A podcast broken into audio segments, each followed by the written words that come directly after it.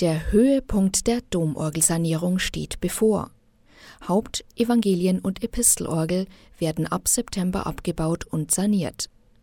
Damit alle Pfeifen und Register von der Empore heruntergehoben werden können, braucht es einen Hochbaukran. Ein spezielles Gerät in einem sakralen Bau, erklärt Diözesanbaumeister Jochen Jatzombeck. Der wird erst einmal eingeklappt wie so ein Meterstab, wird der in den Dom hineingebracht, wird an seinen Standort gebracht. Dort wird er, sage ich mal, fixiert, damit er auch nicht verrückbar ist. Und dann wird er aufgebaut. Und aufbauen heißt, er klappt sich auf wie ein Teleskop, wie ein, wie ein Meterstab.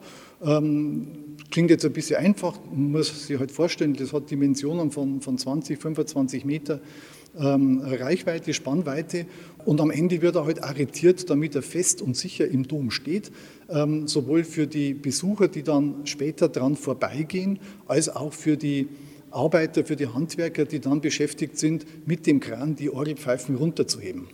Vollends zufrieden und positiv überrascht über die Kranlösung ist auch Dompropst Michael Beer.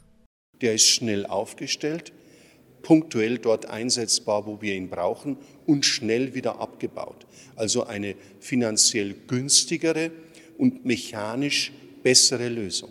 Deswegen war ich sehr froh und es hat mich natürlich gleich daran erinnert, dass auch in den 70er Jahren ein Kran hier herin stand. Das war ein Fahrkran, also so eine Art fahrbarer Kran, der damals genutzt wurde, um das schwere Stahlgerüst aufzubauen.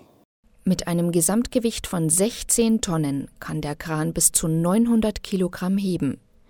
Die Reichweite seines Auslegers beträgt 22 Meter. Bei solch enormen Dimensionen braucht es Platz, erklärt Diözesanbaumeister Jatzombeck. Der Kran wird im Mittelgang stehen. Wir müssen die benachbarten Bankreihen, die müssen wir ausbauen, sodass man dann um den Kran herum wieder in den Mittelgang gelangt.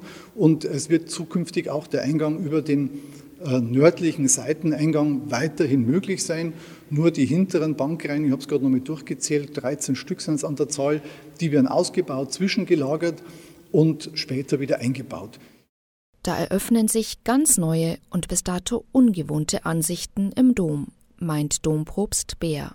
Wenn ich bedenke, ab September wird die große Hauptorgel abgebaut und in den darauffolgenden Monaten wird auf der Orgelempore eine große Leere herrschen und diesen Blick hatten wir eigentlich noch nie.